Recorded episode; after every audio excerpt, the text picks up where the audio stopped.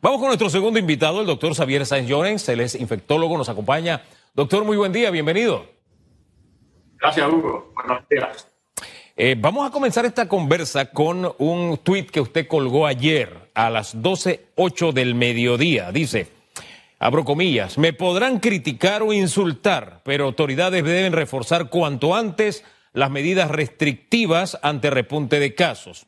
Entiendo impacto económico, psicológico y social, pero hablamos de prevenir hospitalización, muerte y fatiga de personal sanitario. Y da un, mete un gol así de taquito, o un pase de taquito, dije, ahí, un taquito político, dice, extraño a Rosario Turner, cierro comillas. Doctor, en la tarde se dan ciertos anuncios. Estos, esto que dijo, dijeron las autoridades, ¿es suficiente? ¿Se compadece con lo que usted estaba solicitando a mediodía? No, definitivamente que hay que apretar, ¿no? Uno está viendo eh, con mucha preocupación el aumento en el número de casos, hospitalizaciones, los hospitales llenos, el, el personal de salud fatigado.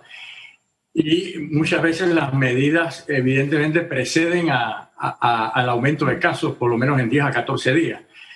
Así que lo que estamos haciendo hoy en, en, cuanto a apretar medidas, lo vamos a ver en el efecto, lo vamos a ver eh, después, no inmediatamente, ¿no? Y a mi juicio las medidas eh, han sido un poco tenues, un poco tímidas. Yo entiendo eh, la preocupación económica, por supuesto que la entiendo. De hecho, yo jamás he sido pro confinamiento o pro cuarentena. Y yo creo más en el convencimiento que en la imposición.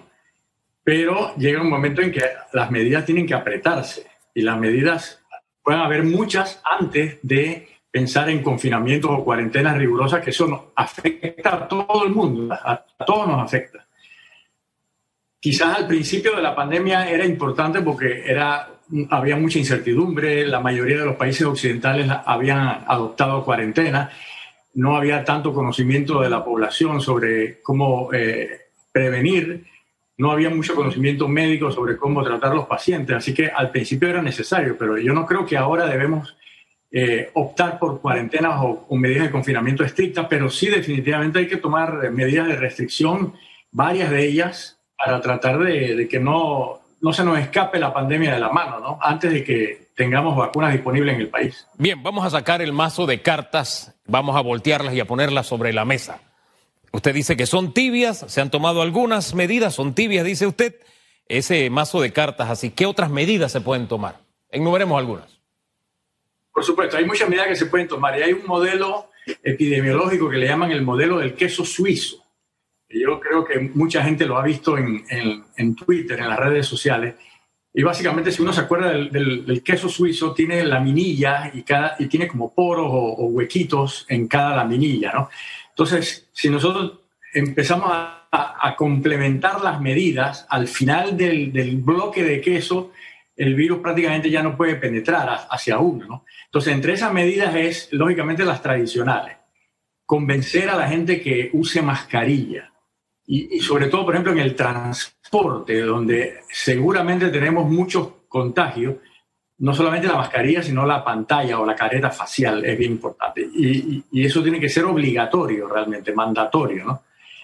Eh, el lavado de manos, el distanciamiento físico, el evitar las aglomeraciones. Entonces, si eso no llega a, a reducir el número, entonces ya estamos hablando de restricción de la circulación de la gente, ya sea con toques de queda, compensar en, en, en, fin de semana sin, sin, sin, mucha movilidad. Y otra cosa que es bien importante es una medida que se ha hecho en, en Nueva York y en otros países de Europa, que es lo, lo que le llaman los microclusters la, o las microaglomeraciones.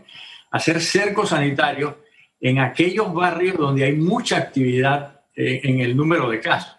Lógicamente, para eso se necesita que el gobierno apoye sanitariamente, eh, económicamente, socialmente a la, a la, gente, porque eh, la gente vive de la informalidad laboral y, y, y, tiene que salir, ¿no? Pero lógicamente el apoyo de, de, del, del, gobierno es, es, mandatorio en ese sentido, ¿no? Ahora bien, eh, eh, usted hablaba del tema, comenzó con el convencimiento del uso de mascarillas, etcétera, etcétera.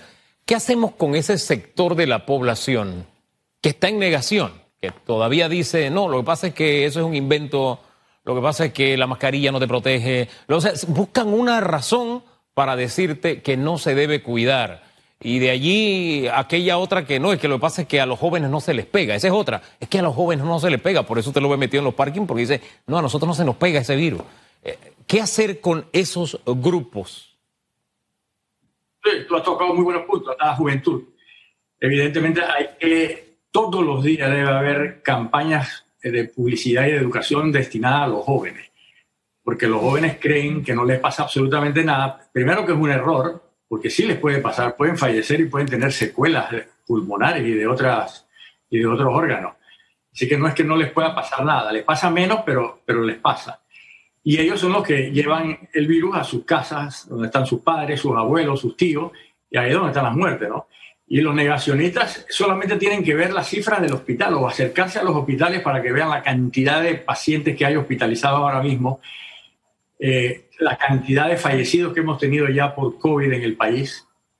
Entonces, eh, las campañas educativas son importantes mantenerlas, definitivamente, y sobre todo a la juventud que está en las playas y que se reúnen en los, en los famosos parking, en la barbacoa, en las reuniones sociales. Eh, hay que atacar esa población definitivamente porque se nos va de la mano la, pandemia. Ah, ahora, decía el presidente del Colegio Nacional de Abogados que había algo de, discriminación en este tema de las medidas tomadas por el gobierno, esto del toque de queda, etcétera. ¿Cómo hacemos valer el derecho y, los derechos humanos? Porque él hacía alusión al tema derechos humanos y encontramos un balance para que podamos sobrevivir a, al COVID mientras viene, vienen las vacunas, etcétera. No, definitivamente que debe haber un balance, ¿no? Pero en materia de salud pública, lo colectivo priva sobre lo individual, definitivamente, porque estamos hablando de muerte, estamos hablando de secuelas, estamos hablando de hospitalizaciones, y eso debe privar sobre cualquier interés individual. Yo estoy de acuerdo en que debe haber un balance, es más, lo dije desde un principio, no estoy a favor de confinamiento ni cuarentena, pero sí hay que tomar medidas restrictivas y los empresarios, las empresas deben ayudar para tratar de que la gente cumpla con las medidas. Eh, eh, es, indispensable esto, definitivamente. Ah. Y, por ejemplo, la propagación de casos se ha visto que es un poco asimétrica, que hay lo que le llamamos nosotros los superpropagadores. Un superpropagador, y no se sabe quién es el superpropagador, no se puede identificar de antemano, un superpropagador puede contagiar a 50, 60 personas. Eso está bien demostrado en la literatura. Y con 20 que tengamos en el territorio nacional, estamos hablando ya de mil casos diarios con esos superpropagadores. Entonces hay que tratar de, de a, todo el mundo llegarle con la misma educación, con la misma campaña para tratar de, evitar precisamente que, que, que, por unos pocos paguemos todo lo demás. Ahora, doctor, hablemos un poquito del sector privado si maneja usted información sobre el particular porque en un momento nos hablaron del sistema de salud y cuando nos hablaban de disposición de camas, nos hablaban de las disponibles también en el sector privado, nos ponían ahí las UCI que había y demás. Eh, a estas alturas del juego nos hablaron de disposición de 45% de camas, pero solamente en el sector público y en redes. Usted que está tanto en redes, de seguro tiene que haber recibido una cantidad de cadenas que están circulando, hablando de hospitales específicos, diciendo que ya no hay, no es información oficial, es de redes en medio de la infodemia a propósito, este, diciendo que no hay disposición, que ya se ocupó la última cama, qué sé yo. ¿Usted qué información maneja sobre ese tema? Si la tiene, por favor.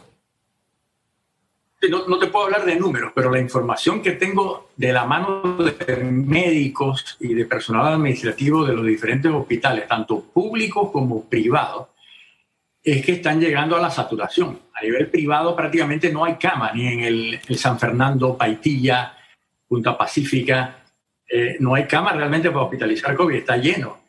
Y en hospitales públicos, por ejemplo, el Santo Tomás está en alerta, el Seguro Social, a pesar de toda la ampliación y adecuación de salas, está también eh, viendo el aumento en el número de casos. Y no solamente estamos hablando de hospitalizaciones y unidades de cuidados intensivos y disposición de ventiladores, estamos hablando de algo que es mucho más limitado, que no se puede aumentar de golpe, que es el personal de salud no, hay por dónde ampliar el personal de salud para atender las necesidades. Y ese personal de salud está fatigado, está cansado.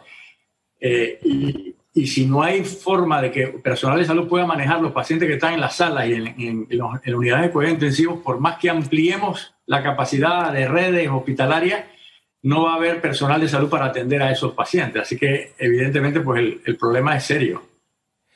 Oiga, ahora que habla de personal de salud, me viene a memoria otro, otro personal, y así como el coronel no tenía quien le escribiera, la policía tiene muy pocos que lo defiendan.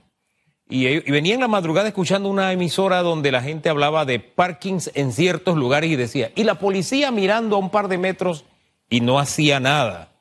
Pero me quedo pensando, la policía, nuestros cuerpos de seguridad no, también estarán, no estarán también en esa etapa de un cansancio no solamente por tratar de hacer cumplir la ley, sino porque, vamos a ser francos, la policía le han dado con, le han dado palo duro por, eh, por su trabajo. Hay excesos, pero hay casos donde no ha habido ni siquiera excesos, pero es como un deporte que hay de ciertos sectores de darle a la policía. ¿O, o usted siente que se ha sido justo con la policía y que con la policía estamos bien? Ellos, eh, su estado de ánimo, su cansancio, ellos también no les llega a eso. Estoy pensando en, en ese aspecto. ¿Qué piensa usted? por, supuesto, por supuesto, ha habido evidentemente algunos casos puntuales de abuso policial, pero esos son los, los menos. Yo creo que tenemos que solidarizarnos todos con la fuerza pública, porque la fuerza pública tiene un, un trabajo fundamental y si a eso, que, que, es cuidarnos, y si a eso le agregamos que tiene que vigilar que la gente use mascarilla, que use careta facial, que no compre alcohol, que no tome, que en los parques, las barbacoas, las reuniones, evidentemente la policía no se da abasto con, con todo eso que tiene que vigilar. Entonces hay que solidarizarnos y, y, la responsabilidad de cada uno es fundamental. Hay que ayudarnos entre todos. Este es un tema colectivo, no un tema individual, ¿no? Oye, a propósito de que es un tema colectivo, no es un tema individual. Eh, quiero hablar un poquito, no es lo más importante, pero sí del taquito ese que metió al final del, del tweet extraño a Rosario Turner. ¿Por qué la extraña? Bueno, yo la extraño primero porque es, amiga, segundo porque a mí me parecía que ella tenía mucha receptividad técnica, se manejaba más en el campo técnico, no tanto en el político, por lo menos en las tomas de decisiones había mayor eh, información, mayor docencia de las medidas a tomar, de la educación en cuanto a medidas sanitarias, en cuanto a cómo va la pandemia. Eh, y, yo creo que ahora estamos viendo eh, quizás algo más de improvisación, algo más de medidas populistas eh, que no necesariamente obedecen a, directrices técnicas. Entonces, evidentemente, pues eso lo puse precisamente por eso, ¿no? De hecho, te voy a decir algo, por ejemplo, yo no sé qué tanto rol una espada de doble filo ha jugado, por ejemplo, eh, repartir el kit medicinal. El kit medicinal, a mi juicio, y eso yo lo he sostenido constantemente, eh, ha obedecido más a una medida populística populista y demagógica que técnica. Porque no hay ninguna evidencia científica de que nada que está en ese kit medicinal protege a las personas de, no solamente de adquirir COVID, ni de progresar de, de un COVID leve a un COVID severo. Y eso lo que puede estar ocasionando una falsa sensación de seguridad, de que tomándome esta medicina, tomándome esta medicina, tomándome la otra, eso me, protege del COVID o me protege de un COVID severo y eso es científicamente hablando completamente falso. Entonces eso puede estar motivando de que la persona se relaje en el cumplimiento de medidas o llegue tarde al acceso a, a la entidad hospitalaria. Entonces yo no sé qué tanto el kit ese ambulatorio está eh, jugando la, el doble filo, como llamamos de alguna manera de forma popular. ¿no? Ahora, siendo menos receptivo a lo técnico, como usted dice, eh, esta, esta administración de salud, la que vino después de Rosario Torner, desde su punto de vista, y siendo más poroso para lo que es el aspecto político desde su punto de vista, ¿qué recomendación entonces le haría al ministro de Salud y a todo el equipo de salud que toma decisiones?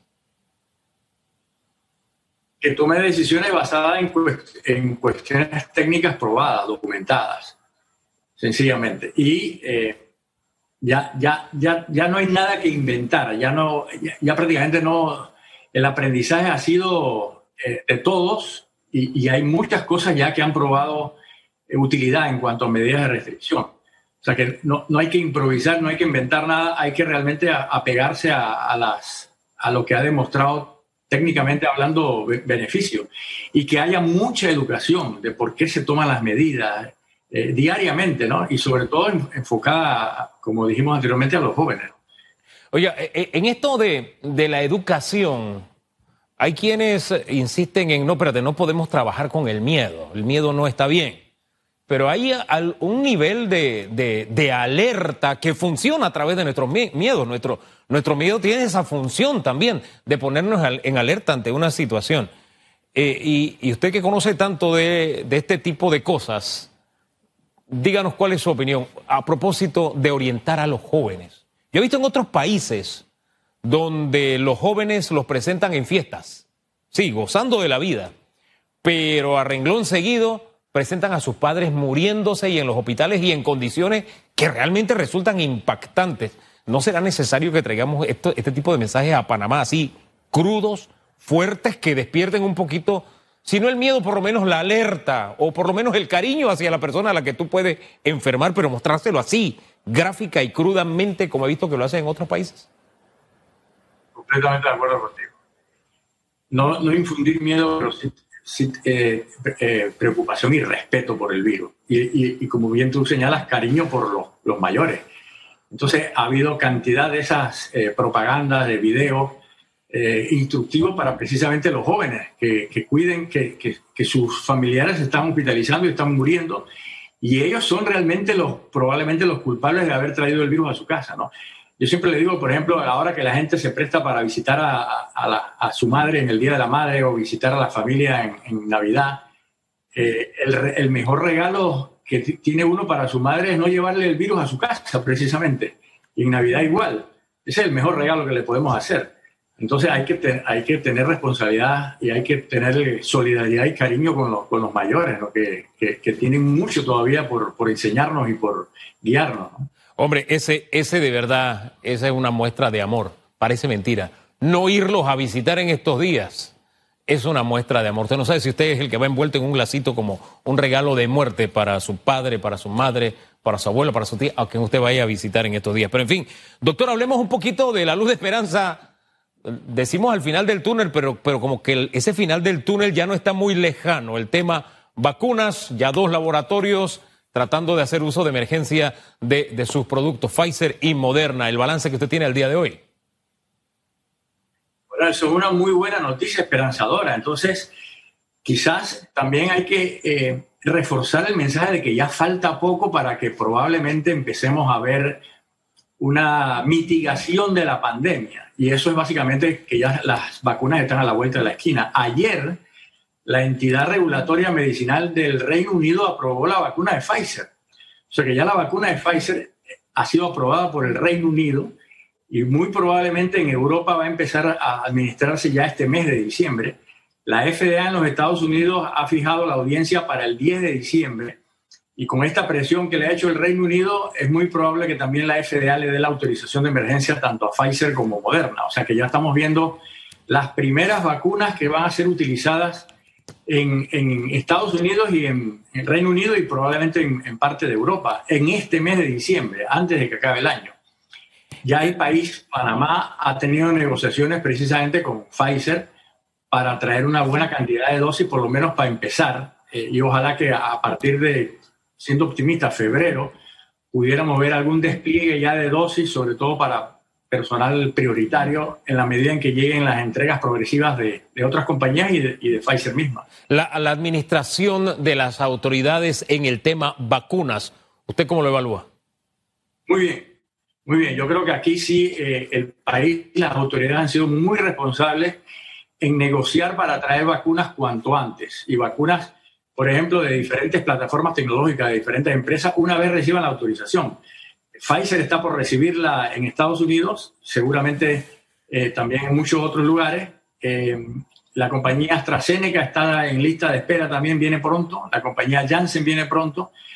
Y el país también se ha inscrito en el proyecto COVAX de la Organización Mundial de la Salud. Así que en el 2021 yo estoy completamente seguro de que nosotros vamos a empezar a ver varias vacunas de varias plataformas tecnológicas ingresando al país y empezando a vacunar a, gran parte de la población panameña, sobre todo la de mayor riesgo. Teniendo los resultados que hay hasta ahora en efectividad de las vacunas de estos laboratorios y teniendo también esa, ese horizonte de que probablemente en el primer trimestre lleguen las, las vacunas a Panamá. Hasta junio nos han dicho incluso las autoridades podrían estar llegando. Una vez se haga esa cobertura de vacunación, que a propósito tenemos un buen sistema de vacunación en Panamá, eh, eh, ¿qué cambiará? ¿La vida volverá a ser igual antes de la COVID? ¿O eh, tendremos un mundo distinto? ¿Tendremos que acogernos a mascarillas? ¿Cómo, será el mundo post-COVID con estas vacunas, doctor? Bueno, el primer impacto de las vacunas en el 2021 va a ser prevención de muertes y mantener la economía abierta completamente. Eso va a ser el primer legado de la introducción de vacunas en el 2021, a medida que en entregas progresivas podamos vacunar a más y más, más población. Esa normalidad prepandémica ya de no, no, no usar mascarilla, el distanciamiento físico, no abrazarnos, etcétera, esa normalidad muy probablemente llegue en el 2022 cuando se pueda cubrir por lo menos 75-80% de la población, cuando haya estudios de las vacunas en población pediátrica, en embarazadas, en otros grupos. Eh, y eso muy probablemente se, se, logre ya para el 2022. ¿no? Ahí podemos estar hablando de una normalidad prepandémica. Pero en el 2021 seguramente estas vacunas van a contribuir a, que, a prevenir muertes, hospitalizaciones y a mantener la economía abierta, ¿no? que es, muy importante para para no tener ese impacto devastador en economía, en lo social, etc. Doctor, el lunes comenzamos la semana hablando con la doctora Iueca y ella me abrió una, un, camino de lectura que yo no, no, no, realmente no había explorado y era y, son las generaciones de medicamentos. Ella decía, este es el impacto de la primera generación de medicamentos que vamos a tener de, de COVID, pero la segunda, tercera generación tendrán, serán mejoradas y, nos abría el panorama en esa, en esa línea. ¿Usted cómo ve el horizonte eh, teniendo los antecedentes de, también de otros tratamientos? Hola, doctora que realmente está muy bien documentada, muy bien capacitada y ha expresado muy bien las ideas. Definitivamente, tanto en medicamentos como en vacunas, siempre hemos tenido en, tradicionalmente las primeras generación, segunda, tercera generación de productos que han sido mejorados con el tiempo, sobre todo en términos de seguridad y, eficacia. Y, vamos a necesitar de varias plataformas tecnológicas, de varias vacunas, eh, porque no una vacuna a lo mejor no va a servir para todos los grupos. A lo mejor hay vacunas que sirven más para el, el, adulto mayor, otras para las embarazadas, otros para los niños, otros para los inmunosuprimidos. Así que necesitamos realmente tener diferentes vacunas con plataformas eh, tecnológicas diferentes. Ahora bien, eh, Doctor, hacía la alusión de nuestro sistema de vacunación en Panamá, que siempre se le ha puesto un ganchito por diferentes experiencias y cada vez que puedo hablar con alguien eh, como usted, trato de destacar ese aspecto porque no se puede ocultar, hay una corriente antivacuna que no para de enviar información de, meterle fuego a aquellos que están en negación, de alimentar las dudas de quienes, de quienes la tienen. ¿Usted qué diría de este sistema nuestro de, vacunación, doctor? Diría tres cosas. Uno, el sistema de vacunación de Panamá es envidiado internacionalmente. Cada vez que uno va a foros internacionales, a seminarios y presenta el esquema de vacunación de Panamá, la gente dice, wow, ustedes sí están bien. Entonces, y el liderazgo que ha tenido los directivos, las enfermeras directoras del PAI, el Fondo Rotatorio de la OPS, el Comité Asesor CONAPI, el, mismo Ministerio de Salud, ha sido fundamental. Entonces, afortunadamente, el panameño en términos generales cree en, la, en el beneficio de las vacunas. Entonces, eso es lo, lo, primero. Lo segundo es que los medios de comunicación juegan un papel fundamental precisamente en evitar esas, esa infodemia de desinformación sobre eventos eh, irracionales de la vacuna. ¿no? Así que los medios de comunicación ojalá hagan frente común para tratar de realmente de, que la gente vaya a vacunarse. ¿no? Y el tercer aspecto que a mi juicio es bien importante es que la gente tiene temor de que por qué una vacuna ha sido aprobada en un año cuando las otras han sido, ha, demorado mucho tiempo. ¿no? Y es bien fácil explicarlo, ¿no? Estas vacunas no han partido de cero. Estas vacunas ya habían desarrolladas, las plataformas tecnológicas ya habían sido desarrolladas para el SARS y para el MERS. Y, ahí estaban estas plataformas. O sea que solamente hubo que cambiar de virus utilizando la misma plataforma tecnológica. Y eso ya por lo menos es 30 o 40% en tiempo ganado. Y además, otro factor bien importante es que muchas veces las empresas tienen reticencia o miedo de progresar de una fase a otra porque pueden perder dinero. Pero muchas de estas empresas han sido subsidiadas por organismos eh, internacionales científicos, por instituciones filantrópicas, y el dinero no lo están perdiendo las empresas. Así que si ha producido eh, vacuna a gran escala, incluso antes de saber la efectividad de la vacuna, porque las empresas han, estado subsidiadas desde el punto de vista económico. ¿no? Ahora, Así que esto, esto ha facilitado el desarrollo rapidísimo de la vacuna. Ahora, usted que es un influencer, no sé si le incomoda el término, ¿no? Porque a algunos sí les incomoda. Usted que es un influencer en las redes sociales, eh, ¿qué debe hacer el panameño ante este hecho? Usted ha hablado de la responsabilidad de los medios de comunicación. A nosotros, ah, por ejemplo, aquí se nos ha subido la vara en el tema de, COVID como periodistas. Hay una responsabilidad de por medio y los medios tratamos de trabajar en ese sentido. Hay quienes dicen, el periodismo va a desaparecer porque hay redes sociales. No, eh, la comunicación es una ciencia y el periodista tiene que cumplir con ciertos requerimientos para presentar una noticia. Y es muy común ver en las redes que dicen, esto es lo que los medios no te dicen, esto es lo que los periodistas no te cuentan, porque los periodistas son comprados y cosas como esa, ¿verdad? Y las redes sociales tienen la bendición de convertir en erudito al necio. ¿Cómo manejar este tipo de cosas sabiendo que los medios están, estamos, y me incluyo con toda la modestia del caso, tratamos y nos esforzamos de manejar este tema con responsabilidad, pero que no podemos obviar una realidad. Las redes sociales, que hay mucha gente que santifica, cree que es palabra santa, lo que se dice en redes sociales doctor, ahí voy a hacer uso de su posición de influencer entonces? No, además de los medios de comunicación, el personal de salud tiene que comprometerse en la educación en salud. A nosotros en la escuela de medicina nadie, nunca nos enseñaron a, comunicar salud, pero es necesario, ahora lo tenemos que hacer. Y hay toda una eh, asignatura realmente y, más, y maestrías en comunicación para el personal de salud debemos nosotros involucrarnos en las redes sociales también, eh, dando la información adecuada para que entre los medios de comunicación y el personal de salud tengamos una misma línea de comunicación con una misma información sólida.